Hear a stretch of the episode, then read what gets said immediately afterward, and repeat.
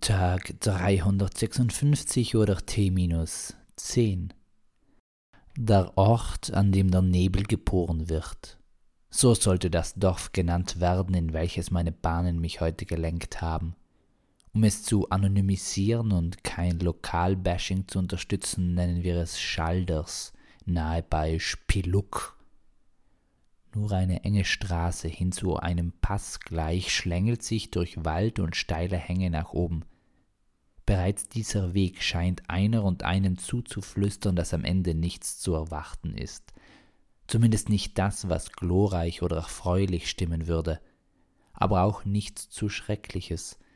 Vielleicht trifft nichts doch noch am besten zu, wie die Wunde im salzigen Finger. Die Straße also schleicht nach oben, während die von Finsternis triefenden Bäume diese zieren als lachten diese hämisch über die Fahrenden, weil sie deren Unheil bereits vorahnen, weil sie wissen, dass es allen gleich erging, die sich in das Maul des Leviathans wagten.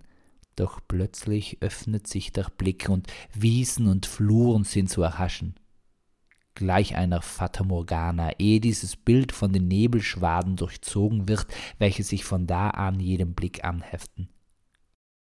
Wie aus einem geöffneten Schlund wuchern die Dunstwolken hervor, benetzen alles sich Bewegende mit kalter Feuchte und kühler Nässe. Nebel.